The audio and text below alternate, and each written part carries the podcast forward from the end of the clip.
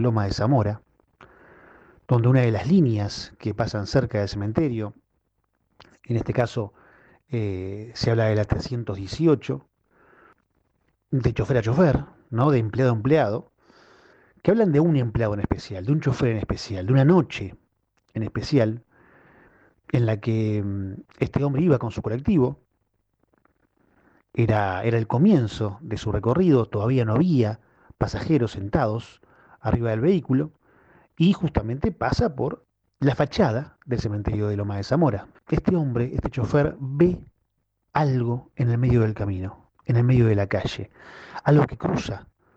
Y, y él ve que es una mujer, llega a ver eso, una mujer vestida de blanco, y es todo tan rápido que no puede frenar, no puede frenar a tiempo. Y, siente el golpe del colectivo contra esa persona que estaba cruzando. y al fin frena el vehículo y el chofer se baja. Y entonces descubre que no hay nadie. Se fija debajo del colectivo, detrás del colectivo, alrededor, y no hay nada, no hay nadie, no hay manchas, y, sin embargo está seguro de lo que vio y de lo que escuchó. Él escuchó el cuerpo, ese choque, esos huesos rompiéndose, pero no había nadie. El chofer entonces sube nuevamente al colectivo, trata de olvidarse, piensa en que todavía tiene sueño, en que todavía aquello fue, fue parte de, alguna pesadilla y, continúa con su recorrido. Hasta que de repente levanta la vista y mira por el espejo y descubre que allá en el fondo, en los asientos del fondo, hay alguien sentado, pero lo extraño es que nadie se subió, todavía no, no había pasajeros.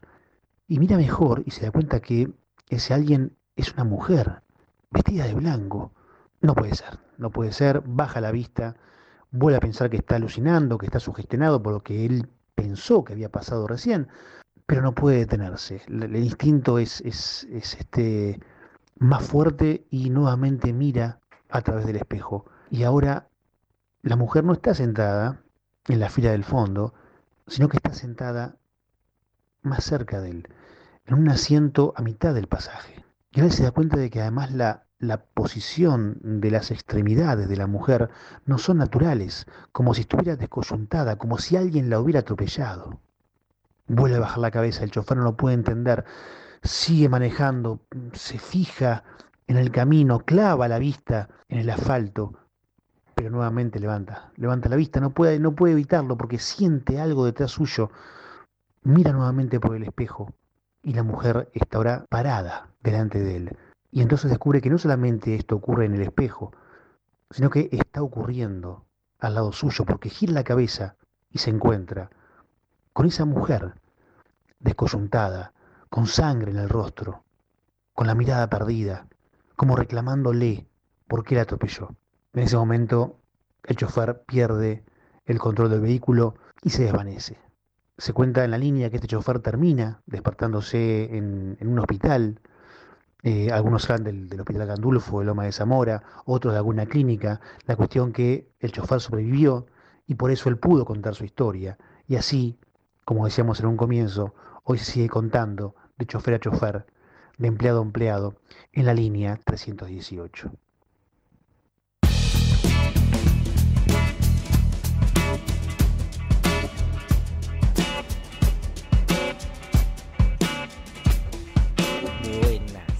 Buenas, buenas, buenas. Bienvenidas y bienvenidos al tercer episodio de Conur Baluza.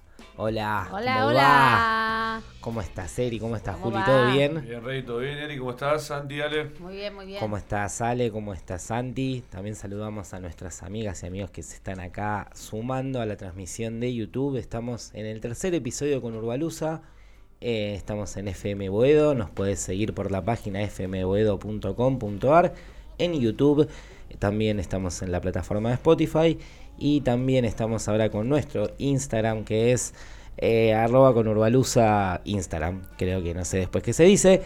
Y estamos en nuestro tercer episodio. Eh, para los que no saben, con Urbalusa es eh, una mirada de colonial y psicodélica del mundo desde el conurbano. Así que recién estábamos escuchando un hermoso cuento que viene a traer del episodio anterior de los mitos, un mito de Guillermo Barrantes. Y quería saber primero, Eri, ¿quién es Guillermo Barrantes? ¿Les dio miedo? Yo no me tomo el 318, Nunca pero ni en pedo. O sea, Yo- olvídate. Y para dos cuadras de casa. No voy a Lomas ni a Gancho ahora. Me lo tomaba eh, habitualmente para ir a Puente de la Noria y paso por el cementerio. De hecho, no vivo tan lejos del cementerio y claro, te deja como la, la imagen esa de noche, ¿no? Como evitarlo. Y mirá para atrás a ver si tenés una mina atrás ahí. Y que no esté. y que no esté, claro, no, no. Bueno, les cuento, Guillermo Barrantes eh, vive en Lomas. Buen, primero que nada, es buen viernes. Sí, Listo. claro. Es, es del team. Eh, buen viernes para todos, como para primera instancia. Súper buen viernes. Eh, Súper buen viernes, calor. Sí, Genial. calor. La no birra, ¿eh? Eh, La no birra. ¿Y la no birra? Es Y- verdad, Eh, otra, promesa mito. incumplida. otra- No, no, es posterior. Y la no ir. Es posterior. Ah, es verdad, no o por ahí en algún bloque aparece. Ah, bueno. miró, tiró magia. Estamos, estamos acá hablando de, bueno, nuestro amigo Guille, Sí, Guillermo exacto. Barrantes, eh, de Lomas, nos decís Exacto. que es. La anterior semana habíamos hablado y compartimos distintos mitos y leyendas. eh, ahí nuestros oyentes seguramente recuerdan. Y que tenemos en realidad en el conurbano, ¿no? Entonces charlamos con Guillermo Barrantes, quien es el autor del libro Buenos Aires es leyenda, eh, junto a Víctor Covielo, que no quiero dejar de nombrarlo, No, lógicamente. por favor. Lo- y como escuchamos recién, ¿no? Escuchamos un, un mito, una leyenda del 318. eh, y bueno, nada, y presencias ahí y situaciones bastante aterradoras para, por mi parte. Eh, pero Guillermo Barrantes, lomense, eh, es guionista, realizador audiovisual, casi tocayo ahí, colega. Eh, también eh, ahora en este momento fue convocado, por si no sabían, a una, la primera serie de terror que va, eh, va a realizar Disney, Disney Plus. O sea, el- eh, la escalaneta está llegando con Exacto. Guillermo Barrantes. Lo El- el convocaron. Del Urbano. ¿Entendés? El- Claro. O sea, acabamos de escuchar un mito de algo que el, el loco escribe en Disney. O sea, está tirando terror, magia con Urbana, llegando al canal de a través la... de los cuentos. Y lo loco que tiene la, la serie de terror y que lo impactante es que no va a haber, es Disney, ¿no? Es el terror contado a través de cómo lo ve Disney, que va a ser sin, sin sangre, sepa. Eh, Para los que están viendo en YouTube, el casi mate está bien. está y para bien. los que están escuchando después, están en otro momento, casi se cae Estamos el mate. bien los 33, sí. Eh, bueno, nada, y va a ser esta serie que va a ser lanzada ahora eh, en, en septiembre, el Bueno, próximo o- mes. no va a tratar del conurbano. No, no, Pero no, es una ojalá- serie de terror, pero que- guionado, ¿entendés? Desde el conurbano. Desde el conurbano. Bueno, exacto. ojalá que metan en algún momento algo del 318 ¿Mm? eh, de, Sí. de colado ahí en, Estaría en bueno la serie. a, a Mickey manejando un 318. Total, ahí. Hemos visto algún ¿Te lo Mickey en algún lugar. Pero mm, eso nos trae el pie porque mm, eh, Disney hoy es la corporación que compró los derechos del fútbol. eh, y acá en Argentina los pasa ESPN, que dicen que se quiere ir y TNT también porque no es muy rentable. Sí. Y, y entonces eh, lo que pasó hace un año y medio es que el canal del ratón es quien eh, nos brinda el espectáculo del fútbol argentino. Y justo el episodio de hoy, episodio 3, eh, trata sobre el fútbol y el conurbano. Y desde Conurbalusa siempre la pregunta que nos hacemos es ¿qué impacto tiene? En el primer episodio había sido la música, y la música ahí había tenido, bueno, fue fundacional del rock. eh, hoy en el estilo del trap, el Visa sigue siendo número uno. Sí. Eh, bueno, hay mucha gente saludando. Le queremos decir a todos y a todas, particularmente a la madre de Eri, que la ofendí. Está la todo vez mal. pasada Con vos un está mito. todo mal. ¿Sabes lo que me dijo? Me dijo mentirosa. No, no, Yo no, no. conocí a Sandro. Dijo, el mito. Sandro el gitano lo conocí y tuve una relación. Pido disculpas. y le resumaba. ¿no? Y sí, hay que tirarle color también. ¿Pero la estás quemando? ¿Para ella quería que se entere toda la familia de esto en este momento?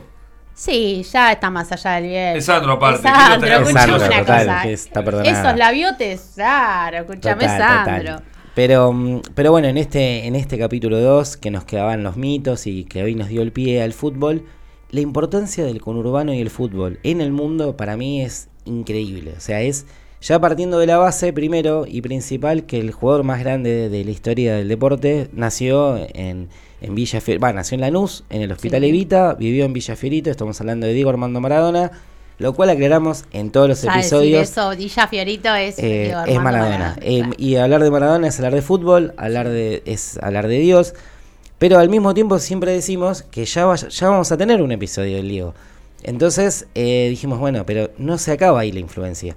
No, Eh, claro. Empezamos a ver que hay jugadores, empezamos a ver que hay grandes equipos, empezamos a ver que hay grandes partidos, que hay clubes pequeños, que hay ligas amateur, que se juega por plata a la noche y que el fútbol femenino está irrumpiendo de una forma impresionante. Y, y así, y así, así, lo cual seguramente vamos a tener que tener también varios episodios del fútbol. Sí, claro. Pero acá quiero hacer un paréntesis y quiero, eh, no sé si hay que cortar la música, estoy indignado, estoy viendo acá en la planilla que vamos a hablar de fútbol y colaron a Boca. Vamos a hablar equipos grandes, Boca. Y ahora veo que Eri anota River. Eh, con Urbaluza. o sea, ¿no? ¿qué, qué notas a Boca? Te cuento, te cuento, Juan. ¿De ¿Qué dónde esa viene? Boca acá? Se- River, o sea, se picó. Alejo, que es el, Se nuestro picó. productor, hace algo. Te trae algo, ¿cómo? Es bostero también Alejo. Pero igual, no es Bueno, Él me dijo, hacerlo sobre. ¿Ves? Lo pasó por abajo para que no lo veas. ¿Te das Eh, Bueno, cuenta? Empecemos a ver, ¿por qué Boca? ¿Por qué Boca? Mirá, porque bueno, para- primero y principal, digamos, cuando hablamos de fútbol, hablamos de lo que, lo que sucede en el pueblo y Boca es una institución muy fuerte, digamos, a nivel fútbol en nuestro país, la más importante. ¿Entendés? Poneme la cortina de Nachito Ponce, Machito Ponce. No, bueno, y va, viene de acá, digamos, que Boca tiene un vínculo con el urbano. Más allá de los hinchas, las peñas, movi- la movida, ¿no? Cada vez que juega Sí. Boca, nos movilizamos miles de personas con el tren, los trenes, digamos, Constitución, los colectivos. Colectivo, claro. Eh, que siempre colapsa, todos los colectivos que ganan a Boca, el, 108 el 20, el 188 te deja cerca, pero se complica todo la salida del partido. Más allá de eso, digo, Boca ha tenido eh, varios cruces con el conurbano. Eh, no solamente salimos seis veces campeón en cancha conurbano, Lo tenía tres veces en la de Racing, tres veces en la Independiente. eh, pero más allá de eso, eh, el primer partido que En un triangular contra. eh, en el último de Racing fue en un triangular. en un triangular, ta- nunca Medio- salimos campeones contra Racing. Claro, nada, aclaralo también eso. Ganamos la, la primer final nacional que se jugó, eh, o sea, el primer Boca River, que fue la primera final, después jugamos la de España. El primero se jugó en la cancha de Racing. Había tanta gente que suspendieron durante uno o dos años la cancha de Racing para arreglarlas, o fíjense, si después lo pueden googlear, del año 76. Parte de la historia, aparte justo la cancha de Racing en esa época estaba, se estaba haciendo eh, mierda, digamos. Fue eh, para mí la historia de Racing tiene que ver mucho también con las dictaduras, los gobiernos populares. En esas épocas, bueno, se empieza a vaciar y se elige por una cuestión de, de- que era muy grande. La cancha de Racing hasta esa época era la que más gente entra. Eh, entonces, bueno, se hace el partido. Obviamente que el partido, la, la 12 y los borrachos de esa época del tablón, Sí. no pararon de alentar y durante 10 años estuvo inhabilitada todo el sector de arriba por ese partido del Nacional del 76. El 76, sí, justo un, un año nefasto. Pero bueno, aparte de eso, digo, el primer partido que jugó Boca en primera división, todos saben que jugué unos años en la segunda, porque cuando te anotabas en los primeros años del, del siglo anterior a jugar a la pelota, en AFA te ponían en la segunda o la tercera división. Por ejemplo, Racing y River decidieron anotarse en la tercera división en su momento. Pero bueno, Racing asciende antes que nosotros. Pero es lo que iba a decir, el primer partido de Boca en primera, que fue en 1913, lo jugó contra Estudiantil Porteño, que es un club que está radicado en Capital. Después terminó instalado en Ramos Mejía. Eh, pero este partido se jugó en Ituzaingó. O sea, el primer Ah, partido mirá. de Boca, en 1913, el 13 de abril, o sea, que sería una semanita después del, del cumpleaños de Boca, que es el 3 de abril, del- de la fecha de nacimiento. Diez días después juega su primer partido en primera en la cancha en- de Estudiantil Porteño en Ituzaingó. Tuzangó sería entre zona oeste y, digamos... Zona está- oeste, zona oeste. Es acceso. Cerca, de, Ituzaingó. cerca de Liniers, ¿o no? Pa- no, es Pasando, pasando, pasando. pasando. No, no, ya Tenés la autopista al fondo, tenés que bajar donde está el hospital. Pasás a el Edo, hospital Sí. este muy pasás famoso. Castel- Morón, pasás Mm. Castelar y está Ituzaingó. Ciudad de Así Guapos. Ese fue el, el primer partido que jugó Boca ahí. Y después de ahí, El año siguiente, en 1914, por problemas, o sea, Boca primero alquilaba un sector de las dársenas del puerto, donde, donde jugaba River también era vecino, eh, eh, sabía la historia que River era vecino, Se luego se quedó historia, sin barrio, eh, pero bueno, el, eh, Se cuando al otro año se fue, sí, se fue a, a primero una cancha que tenían eh, Alvear y Tagle y después donde tienen la cancha ahora River. Pero en su momento, bueno, eh, Boca se quedó sin la posibilidad de jugar en, en el barrio de la Boca y fue a jugar a Wilde, que jugó dos años en Wilde. Tenía una concesión para dejarlo por 10 años más, porque lo, lo habían invitado, se lo donaban el terreno, era, era más económico para Boca. Pero era un problema, porque para la gente de la Boca, cruzar el rachuelo, venir, digamos. Claro. Boca empezó a tener una merma de socios. o sea, el típico problema eso. que tenemos del conurbano. El, que- problema gran, gran, que es eh, la pregunta cuando, para los que no conocen, y, y saludamos a todas las personas que nos están escribiendo y saludando desde Ahí está Adriana saludándonos desde Rosario. Eh, Sol diciendo que le saquen el por dos al Tutu.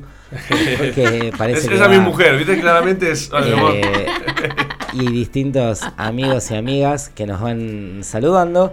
Em, el problema siempre que tenemos con el conurbano es que nos dicen cómo llegar hasta allá. Nadie toma dimensión que nosotros todos los días del conurbano venimos hasta acá. Que acá donde estamos en FM Boedo, el Centro Cultural Sur, que es un lugar hermoso que queda en Boedo. Eh, pero nos pasa en todos lados. Y dice, che, ¿cómo llegamos hasta allá? De la misma forma que vamos. Que, o sea, el tren colectivo, colectivo tren, auto, o sea. Pero Boca lo empezó a sufrir.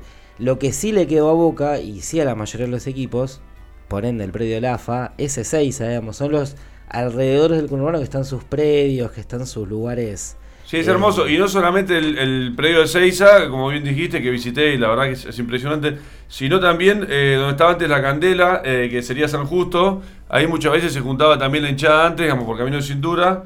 Eh, y nada, bueno, ahí entrenaba primera, o sea, no entrenaban la bombonera, entrenaban ahí en la Candela y después se iban, o sea, las caravanas, por ejemplo, de la 12 iban a un sector, iba desde San Justo, donde estaba la cantera, que fue un terreno que eh, creo que lo subalquiló el Barcelona a Boca durante unos años y después lo termina vendiendo Boca, que con eso compra los terrenos de los estacionamientos, donde ahora hicieron tipo espacio cultural, hay canchitas de básquet, ahí, bueno, ahí está. Ah, mira que Atrás de la bombonera, sí, tiene de todo para el barrio. todo No es que solamente hay gente hincha de Boca del conurbano. No solamente hay banderas de Udge, Bursaco, como la mayoría de los equipos. Eh, ahí voy a tener una polémica, pero para mí los equipos de fútbol tienen tanta pasión, es la pasión más grande del mundo y la bandera tiene tanto que ver que en Argentina se le da mucha connotación a la bandera por Rosario. Si está Adriana escuchando, ahí está el monumento. Pero el primer monumento de la bandera argentina está en Bursaco. El tema es que no tenemos, Bursaco no tiene el mismo, eh, no juega la misma liga que Rosario, está en el conurbano, entonces pero a partir de ahí, el amor a la bandera, ya se clavó la bandera argentina y se la empieza a homenajear desde el sur del conurbano. Y mm, Bursaco siempre estuvo cerca. Bursaco siempre estuvo cerca, dijo Fito Bursaken. pero el Fito Bursaquero que siempre lo vimos en, en, las estaciones de Tío Bizarro, lugar emblemático del rock del Lander del Sur que queda en pero ahí va al pie de mm, la mayoría de, los equipos que nacían en esa época del fútbol estaban cerca del tren. Eh, hablando de mitos del episodio pasado, el mito de que los ingleses se inventan el fútbol. Eh, próximamente va a salir un, podcast con un amigo llamado eh, Sete en donde vamos derribando ese mito porque todas las civilizaciones pateaban algo. Los mapuches tenían su deporte, los aztecas tenían su deporte con el pie, los chinos. En Italia llevaban, era súper violento. Súper gede, los australianos también. Los, los ingleses le dan forma, le dan regla y. Sí, claro. Y, bueno, la mayoría de los pueblos del conurbano que tienen, eh, bueno, Avellaneda, está eh, Lanús, está Remedio de Escalada, está Banfield, está Lomas, está Temple. Todas las estaciones tienen su correspondiente club de fútbol. Exacto, y si vas por otras líneas, si te vas por, eh, digamos, más para eh, lo que sería el norte de la zona sur, que vas por Quilmes y vas por Arsenal de Sarandí, digamos, hay como toda una zona en donde la mayoría de los clubes que en sus inicios, donde vos decías tú, tú al principio de 1900, solamente juegan ingleses. O familias venidas de ingleses, con apellido. Eh, bueno, y muchos, muchas escuelas, muchos colegios. O sea, claro, que mencioné, y bueno, y varios alumni que justamente es. Alumni y el Lomas Athletic eran los, los dos grandes equipos. El Lomas es un, es un club que queda a, dos cuadras de la cancha de Banfield. Es, hoy es conocido por el rugby y por el hockey femenino. Bueno, el hockey masculino también, creo que está en primera división. Eh, tiene varias medallas olímpicas, varias jugadoras que salieron de ahí. Pero a principio del siglo era eh, futbolero y era inglés. Y muchos clubes argentinos, criollos, empezaron a hacer la misma institución, pero entonces en Avellaneda es un caso curioso, se da en Quilmes también. Eh, Independiente era un club más acomodado, Era un club de los eh, sectores medios, de, de la avenida Mitre. Eh, Bueno, estaba- Independiente, de hecho, discúlpame que te interrumpí. No, es para... Pero es algo que me llamó la atención cuando, cuando me enteré, digamos, que no es de Avellaneda Independiente. O sea, bueno, sí, si bien está radicado, está muy identificado. Sí, es un club que nació en la Avenida de Mayo, después pasó a Flores, tuvo un cancha en Caballito y recién en 1907 Exacto. Se vino para Avellaneda. Sí. ciertos vecinos, pero siempre con una postura también de, de cierto sector medio y el club que permitía en Avellaneda, en el Sud, a jugar a los criollos era Racing, Racing. que fue el primer club por criollos. Bueno, en Quilmes pasó exactamente lo mismo. El club cheto inglés era Quilmes Athletic Club y el club eh, de popular argentino era Argentino de Quilmes. Sí. Estamos hablando de equipos grandes. Vamos a hablar de Argentino y Quilmes un segundo. En 1939 asciende a primera y de- el torneo, no sé, eran 40 partidos. No ganó ningún partido. Creo que se comió 177 mil goles. Y se Eh, presentaban igual, la verdad, se presentaban igual. Solamente empataron cuatro partidos y nunca más volvieron a primera y llegaron hasta la D. Es de los, creo que el único caso de equipo que desde primera fue hasta la D. La historia es mucho más larga. Un día contaremos eh, los, los pormenores de por qué los clásicos del conurbano eh, son tan atrapantes. Eh, pero bueno, nos quedaría ahora algún equipo tipo San Lorenzo River que no son del conurbano, Yo pero tengo- no me vengas a decir que también tienen raíz conurbanera. Tengo con- que contarte algo los dos, pero lo hacemos después de escuchar alguna canción. Bueno, ahora vamos a escuchar, y para todos los amigos y amigas, un tema de ámbito fumanchero, eh, para que nos haga un poco de conciencia sobre alguien que quiso darle sociedades anónimas al fútbol llamado Mauricio Macri.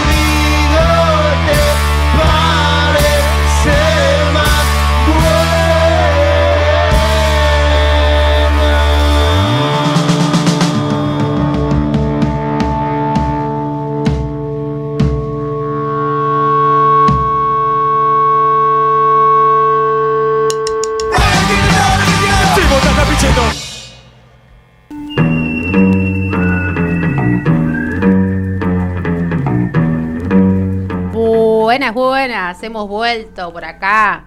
Eh, estábamos escuchando Ámbito Fumanchero, que es la canción que suena, se llama... Tengo que Tengo decirte todo lo que siento si votaste a Macri, banda del conurbano de amigos eh, del Pato, de Mariano. Voy que- a abrir un paréntesis, solamente opinión personal. No se vota a Macri. Estamos todos de acuerdo, Sí, ¿no? sí, estamos Gracias. acá. Eso era súper importante decirlo. Eh, chicos, yo no sé si sabían, pero en el conurbano, el conurbano tan extraordinario que llevamos de nuestro cuore, eh, es el punto del planeta donde más se, eh, donde se juegan eh, partidos cada fin de semana. O sea, es el lugar del mundo. Del por ende, planeta. del planeta. Del donde más si se juega universo. fútbol cada fin de semana. Y eso está chequeado estadísticamente. O sea, profesionalmente encima. Sin Exacto. contar a las canchitas de fútbol. Exacto, Claro, tal sí. cual. Sin contar a las canchitas de fútbol. Y eso para mí es un dato no menor. Es motivo de orgullo Y sí, claro. de lo mal que está hecho el país. pero. No, eh, pero también de todos lo- de los equipos que tenemos en el conurbano. Claro, porque hay, ciudades, digamos, más grandes. Claro. Hablas, hablas del DF, también juegan a la pelota. Si hablas de San Pablo, que son en. Brasil también le gusta el fútbol como nosotros. Y hay más gente que acá en, en Brasil, No, sin pero embargo. me sorprende esto de que mm, estamos contando aparte la B, la C, la D y tiene como un mundo el de fútbol Sí, claro, que es claro. esto para ser el lugar, el epicentro del lugar del planeta, porque en la India deben jugar al fútbol y son 1100 millones. De los Bombay. 87 clubes afiliados a AFA, eh, 45 son del conurbano. Así Si alguien de la. India, si Sí. alguien de la India está escuchando desde Bombay, Calcuta, díganos si este dato en la India repercute porque Y lo saben. y lo saben, Ah. China lo mismo, Claro. no sé si en China llegamos por el en, tema de YouTube. En la India creo que están con el cricket. Pero la India cricket. Pero. Pero Y bueno. le, le hacemos un llamado a los récord Guinness, no sé quién hace esas cositas. Bueno, o sea, esto es un- no es un dato El tema es quién se ¿eh? lo damos, ¿no? Es como que hay que inventar Claro. un José conurbano Claro. que le den el premio. Un tipo- conurbano Guinness vamos a Mm. inventar. pidiendo, pidiendo los partidos, pidiendo Exacto. reconocimiento por todo Bueno, el fútbol que tenemos. eh, ¿Sabes que de todo el fútbol que tenemos en el conurbano, para volver a Boca, pero lo último que digo, eh, nunca jugamos por los puntos oficialmente en zona oeste. O sea, jugamos con Ituzangó como conté, pero no era un equipo de Ituzangó. O sea, sin embargo... Este dato eh, es el dato de color más grande de la historia de Boca. O sea, imaginen el, el daño que tiene Boca. Que después de ciertas cosas el Tutu está diciendo, Tutu, estás como Román que festejó un torneo de reserva. No, necesito jugar en zona oeste, pero necesito que un club de zona oeste suba. Por eso iba a contar que eh, River jugó.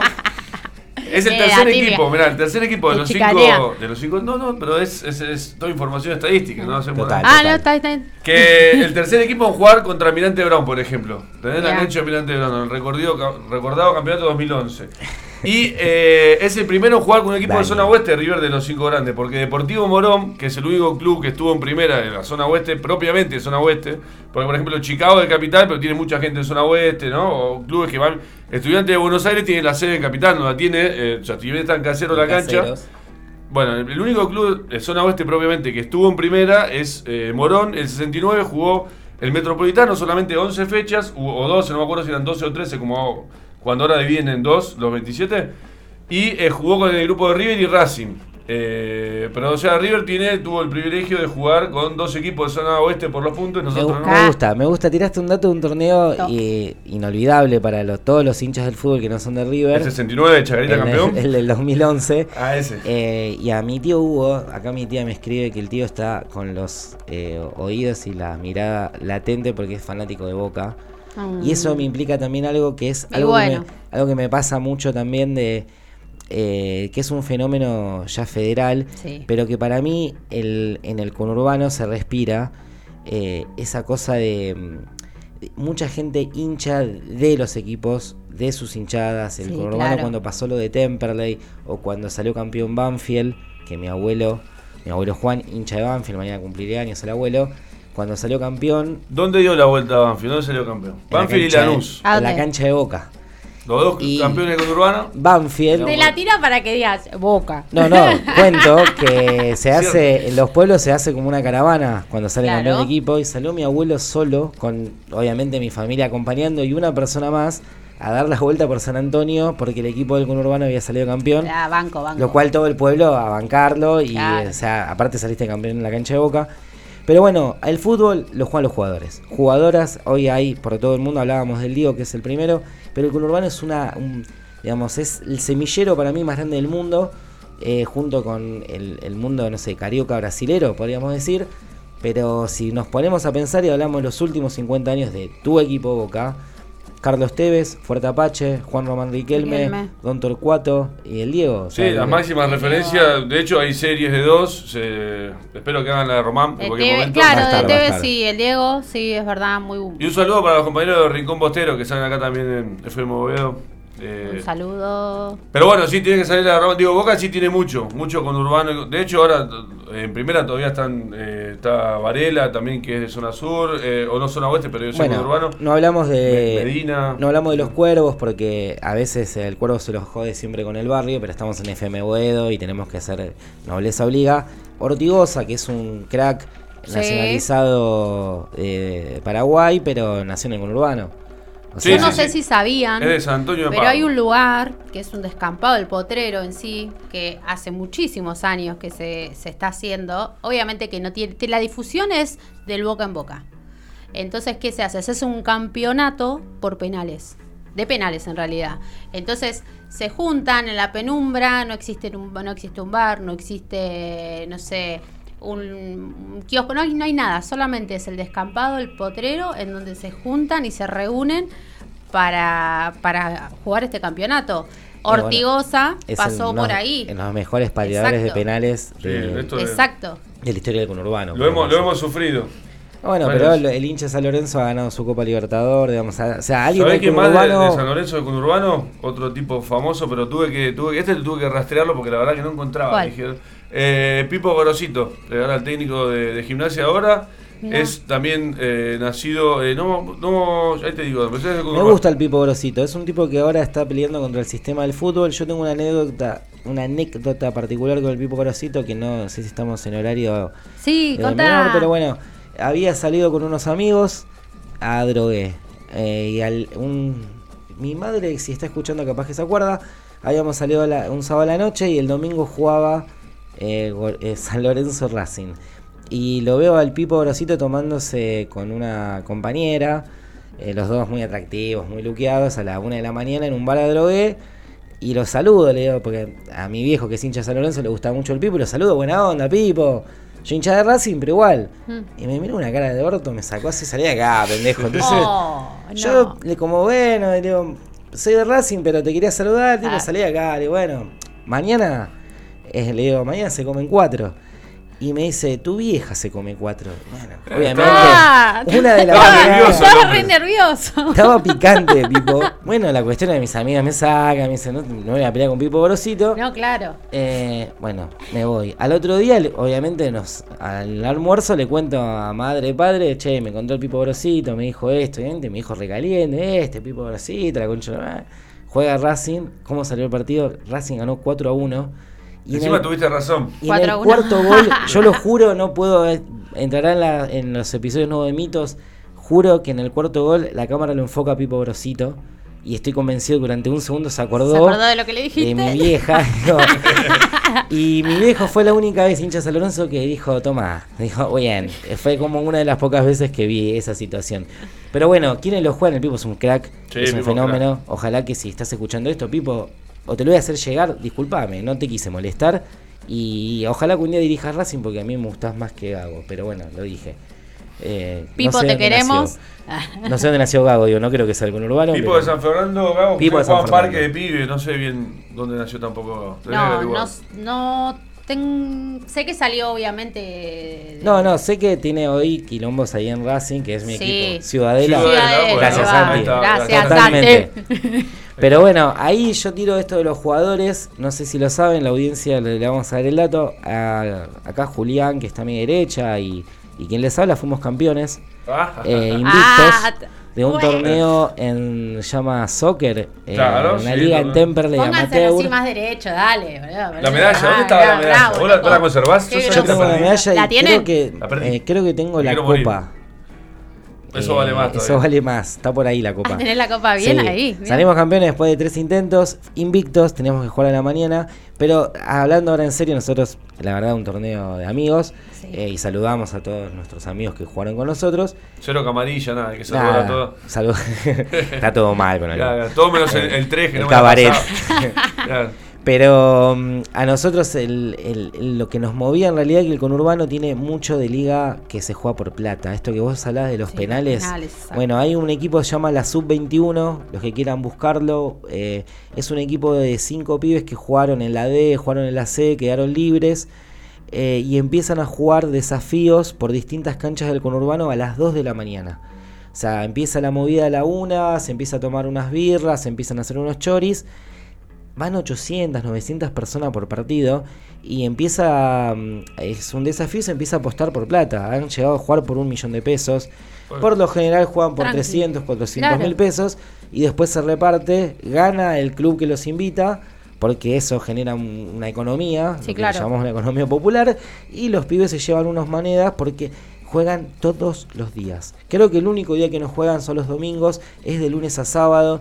Claro. Obviamente que nosotros quisiéramos Los Globetrotters. jugar Sí. los Glover Trotters que se llaman la Sub-21 y obviamente que, a ver, si nosotros jugáramos perderíamos 700.000 a uno, por eso nunca lo hicimos. Eh, pero nos da el pie a decir que los jugadores y las jugadoras son lo más importante siempre del fútbol. Sí, claro. La pelota no se mancha, como dijo el Diego. Y bueno, y para esto vamos a, a darle el pie a alguien que tiene una banda de rock, pero que al mismo tiempo eh, tiene mm, un, un pasado futbolero, que para mí es una de las personas del rock más atractivas eh, en su forma de ganar el escenario, que es el Junior, y la banda es la 25, la banda es del conurbano. Bien conurbano. Bien conurbanera, bien rockera, Sí. mira estonera. ¿Quién no es- eh, me Eh, encanta. yo en un show de la 25 dije, eh, mirá, esto es como... ¿Qué, rock- qué, qué rockeros los Rolingas? No sabían que eran tan rockeros. Así que la disfruté. Así que nos vamos a ir a escuchar un poco de Junior. Y cuando volvemos, vamos a saludar a todos nuestros amigos que están acá escribiéndonos.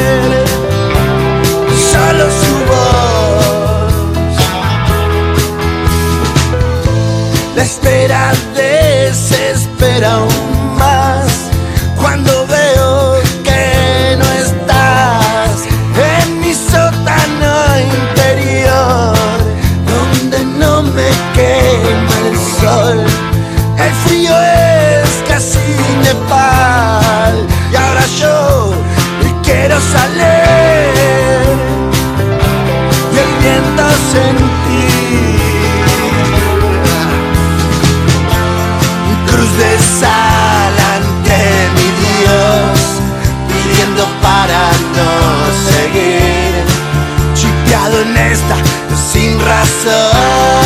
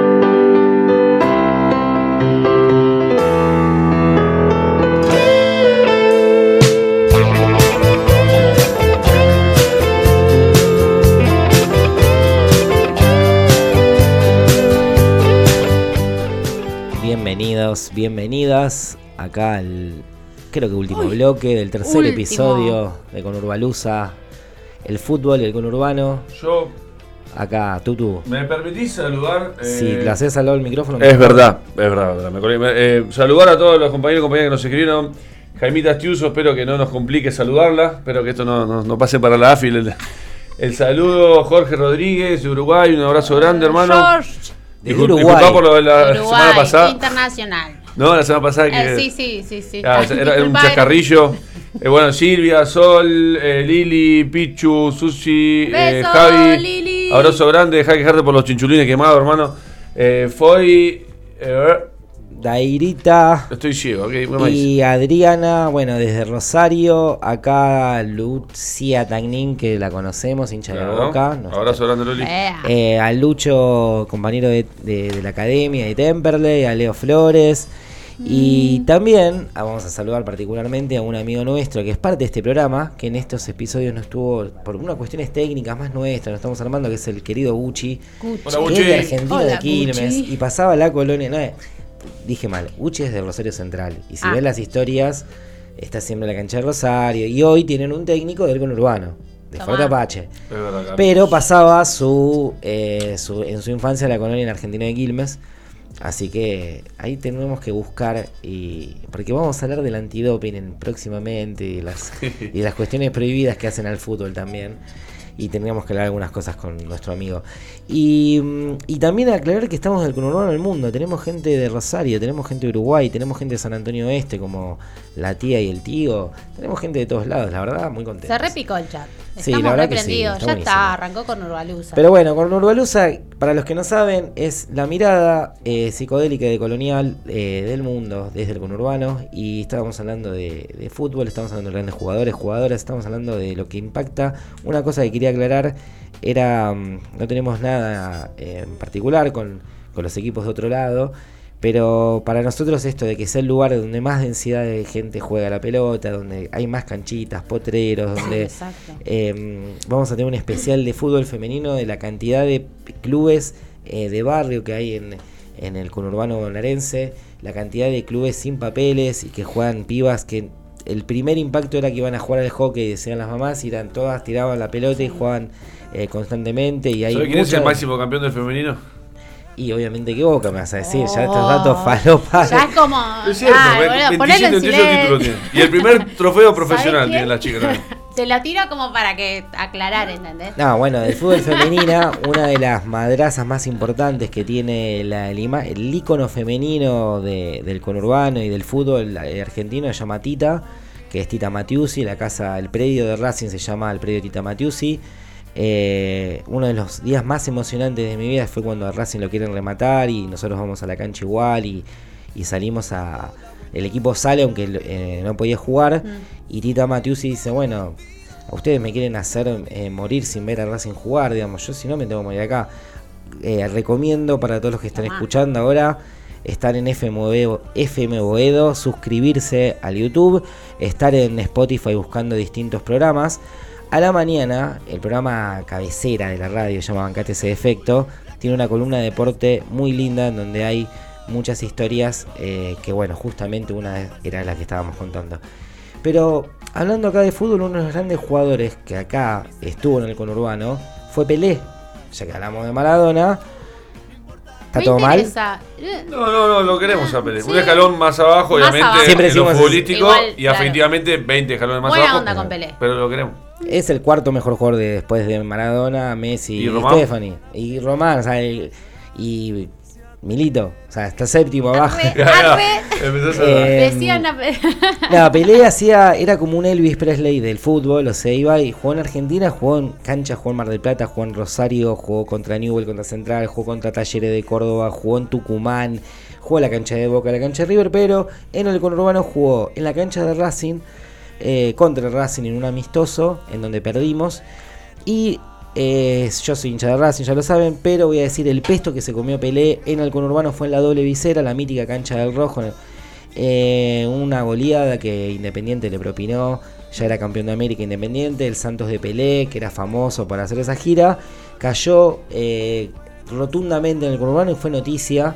Una vez más el conurbano del mundo poniendo de rodillas al Santos de Pelé, que era en ese momento el equipo más grande. Tengo de- un dato que te va a gustar. Eh, Sabes que antes las intercontinentales eran partidos de ida y vuelta, ¿no? Eh, digamos, cuando Boca la gana contra los alemanes fue así, digamos, pero no, es- no son del conurbano. Lo que sí te va a interesar, te decía, porque eh, Independiente todas las veces que la ganó, eh, eh, todas las veces que ganó Libertadores jugando Intercontinental, las que fue mano a mano, o sea, en... en Las que tenía que jugar acá en Claro, Avellaneda. que jugó en Avellaneda y luego, por ejemplo, contra el Inter, el 65 y demás, eh, no, la, no la ganó, ganó Racing, eh, la que jugó contra el Celtic, pero Independiente la primera que gana es que juega en el Olímpico de Roma, si no me equivoco, creo con la Juve.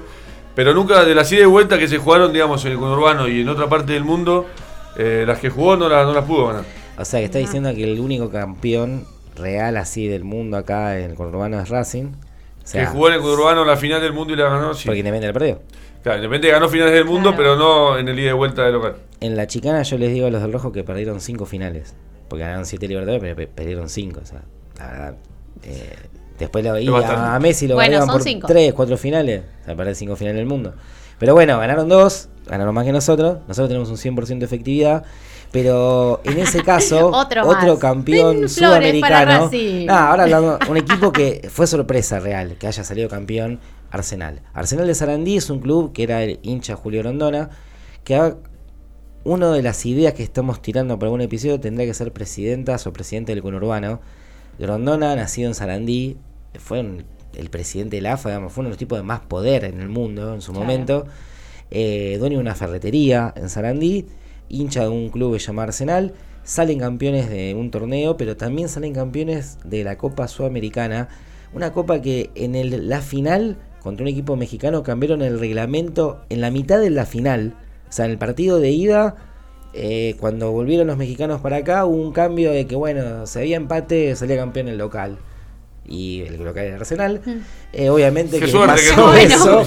Salió campeón. eh, Arsenal creo que salió campeón en cancha de Racing. Esto es un dato con un... Para los más chicos, Arsenal sería el, el viejo Barracas. El viejo Claro. Barracas.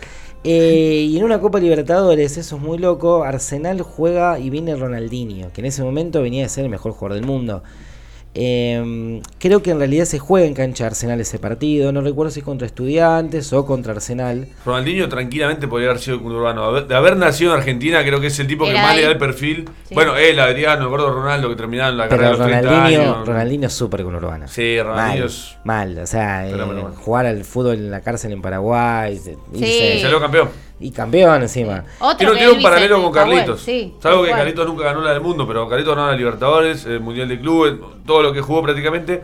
Ronaldinho también. Y el torneo de la cárcel que no lo ganó Carlitos al igual Y creo que bueno, Ronaldinho sí, Pero bueno, la Copa del Mundo, Mirá. pero Mm. nunca vi una patada tan criminal en la historia del fútbol moderno como la que le pegaron ese día en el conurbano. ¿Matellán Ronaldinho. Eh, Bragueri le fue con las dos Bragueri. piernas. Creo que después de eso el tipo tuvo que estar cuatro meses preso, porque fue una de las cosas más criminales que vi. Ah, Y, o sea, Ronaldinho se la bancó en el conurbano. Creo que encima su equipo ganó. Ese, ese año ganó la Copa Ganó la Libertadores. Con el Mineiro, si no me con equivoco. el estaba Mineiro. así. Y estamos, entonces estamos hablando de un lugar de influencia enorme. Porque canchas grandes, canchas pequeñas, equipos enormes, equipos como Argentino de Quilmes, de Criollo, que pobre les tocó salir último. Eh, o sea que la influencia en el fútbol es total. eh, va más allá, aparte de, de- haber nacido no en el conurbano. Eh, y eso a mí también, digamos, como, como dato, como para, ir pensando y que nos, va sirviendo para próximos episodios. Eh, a veces hablamos de la importancia de, de este lugar como el fútbol, en su caso como la música. Y no es que nos queremos poner serios, pero es necesario que nosotros reconozcamos Eh, y se lo digo a todas las dirigencias políticas, se lo digo a las dirigencias culturales, se lo decimos a las dirigencias que, que construyen opinión, a que el conurbano no es un lugar de oscuro. O sea, todos los medios que nosotros tenemos que ver eh, es un lugar de, digamos, difícil acceso, de robo, de oscuridad. Entonces digo, ahí está habiendo un montón de pueblo que está manifestándose y, y nos quedaba como para cerrar, porque parece como que no queremos hablar que, de ese folclore que a nosotros nos apasiona, que tiene que ver un poco con la barra. Y la barra en el conurbano tiene, al ser el lugar de mayor densidad, por ende son los lugares donde más barra Sí, brava van a haber. Y los lugares donde más peleas, los lugares donde más disputas. Eh, días atrás, por lo menos para arrancar con esa, fue famosa que un grupo de colombianos de Deportivo Cali le robaron una bandera, entraron a la cancha de Racing, alguien les abrió la puerta y se llevó una bandera que decía Bursaco. Otra vez, Bursaco en el camino. Eh, la cuestión es que la hinchada de Racing, obviamente, te roban una bandera en tu propia cancha, son muy palomas. Claramente, sí. Eh, empezaron a buscar por todos lados, la policía empezó a salir en los medios. ¿Qué hizo Racing Inteligencia? La barra brava es, tuvo el dato de que la hinchada de eh, Deportivo Cali estaba parando en Esteban Echeverría, en el Jahuel, donde murió Elvis. Se tomaron el tren Roca y cuando están por Lomas, un pibe de Racing dice, muchachos, están acá en el tren, súbanse en Herley. Y bueno, obviamente los compañeros de Racing se subieron en Herley. Ah. El tren hizo como los dibujitos animados, eh, salieron cosas de colores. Y los argentinos que estaban en el tren bancaron al hinchar Racing porque decían que los colombianos estaban medio picantes con la gente que estaba laburando. Que está, ah, los Eh, laburantes, claro. Que iban en el tren, o Mm. sea. Y a metros estaba la hinchada independiente que está en crisis en este momento, peleándose con la policía por un tema de entradas. O sea que está caldeada la situación de nuestras barras en el Conurba. Pero Bueno, si vos, te, si vos te fijás por qué se suspende el fútbol, eh, es por una pelea en la hinchada de Lanús, en la cancha de estudiantes, la última suspensión que hubo del fútbol. Y a partir de eso también un- una pelea que hubo en el ascenso no hubo más visitantes. Sí, Es verdad, un, exacto, un sí. almirante que juega, ¿te acordás? Un ascenso en la cancha de Racing, Cancha Racing que tiran gana, un- pero... un pan, eh, tiran un puesto de panchos, lo tiran de la tribuna de arriba, se lo tiran a la hinchada. O sea, o sea, si caía sobre alguien iban a matarlos, pero 18 puntos le dieron, igual que a Chicago, que bueno, no es el conurbano, pero eh, cuando mató a uno de Tigre, que sí es el conurbano, eh, cuando fue eh, Chicago descendió, le dieron 18 puntos. ¿A quién no le sacaron puntos por descender y prender fuego el estadio de las inmediaciones? A otro club que no es de conurbano. Entonces Claro. hay una cosa contra... que no lo queremos decir porque Claro, pero hay- él capaz que es hincha. Eh, pero bueno, ¿De si qué? mi tía Liliana entendió la indirecta, eh, mi tía Liliana es hincha de River. Es un genio. Mi tía sí, es una, Una masa. genia, es una masa, entiende todo. Sí, O sea, sí, eso sí. eh, Pero bueno, yo hablando de. River y hablando de las barras y tirando ya esto como, como entendiendo esto que le decimos a la dirigencia. Bueno, pero pará, las pará, pilas, vos contaste una viajes. historia también de, de violencia a las barras, ¿no? Que bueno, lo ven rojo, los Racing. La verdad es que las barras eh, también organizan muchas cosas solidarias, organizan eh, merendero, colecta para silla de rueda, para esto, o sea.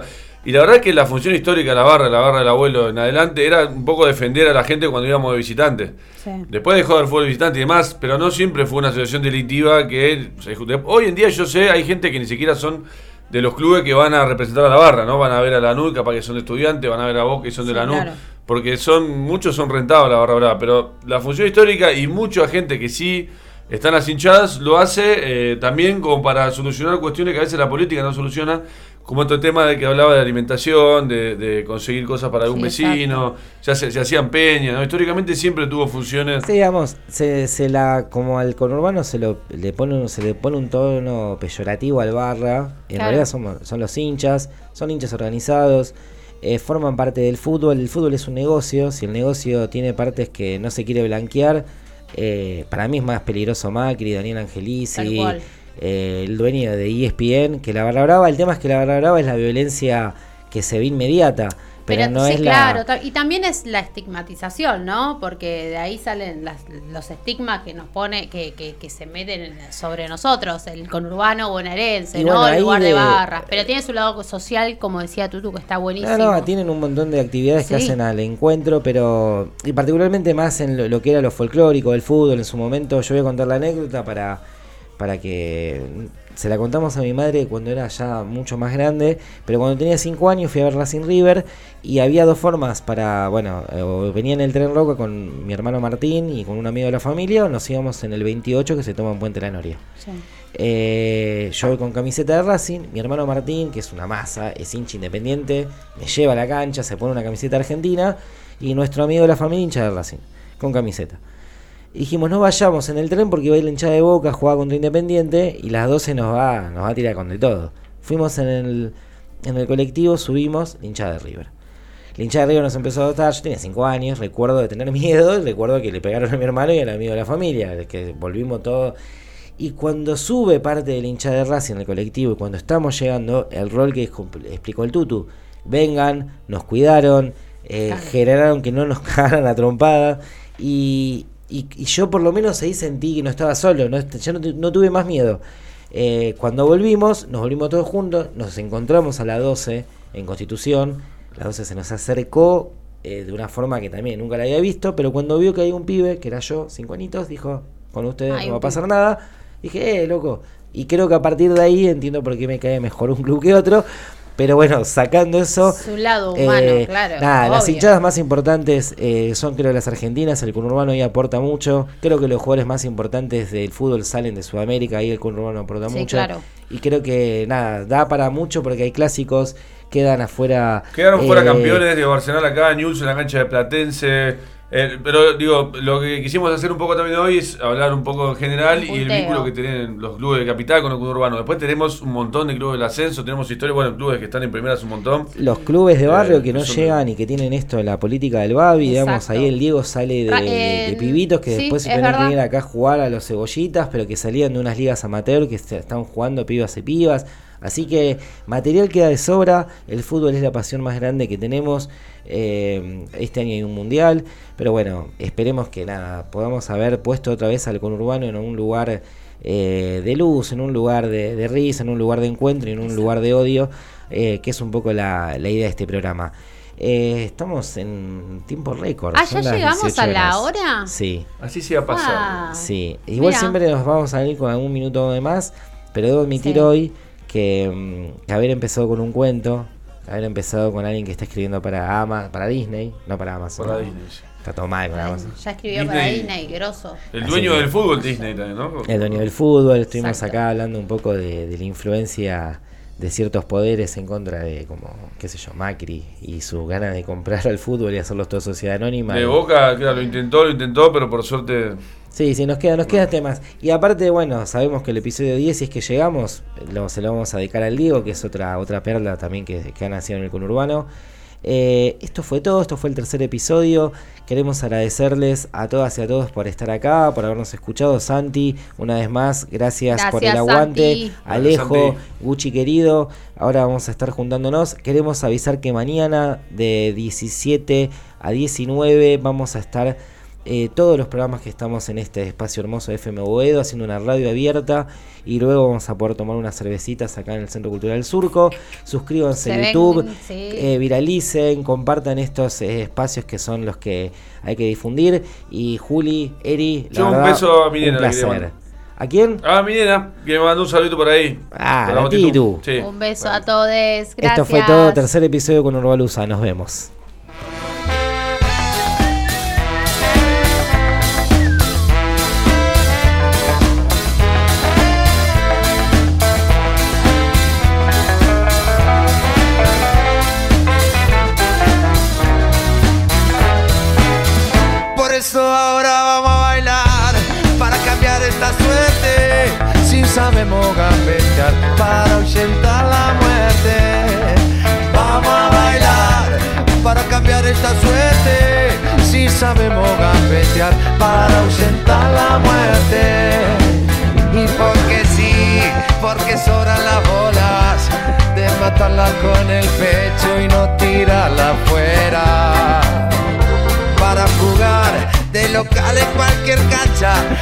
Pongo el corazón y vos pones la plancha.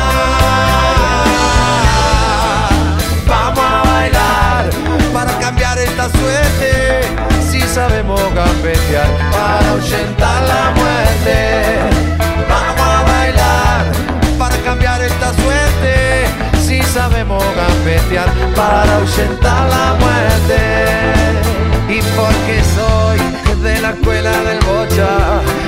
con la fantasía, la estrategia fría. Y si no hay copa, que haya cope para la gente, que salta sobre el dolor y nace nuevamente.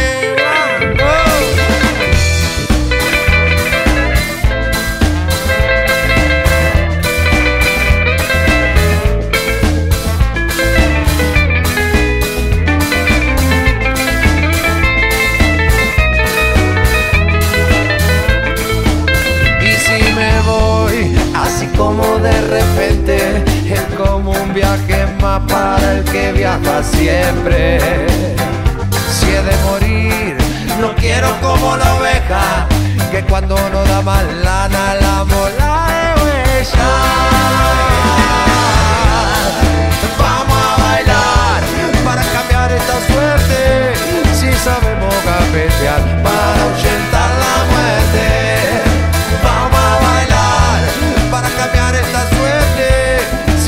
Sabemos gambetear para ahuyentar la muerte.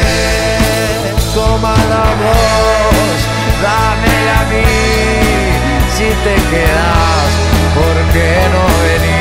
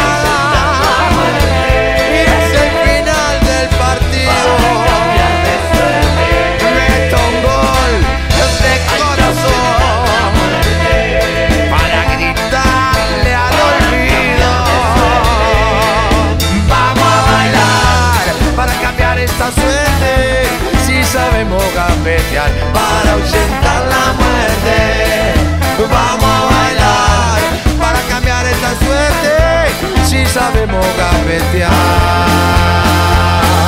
para ahuyentar la muerte.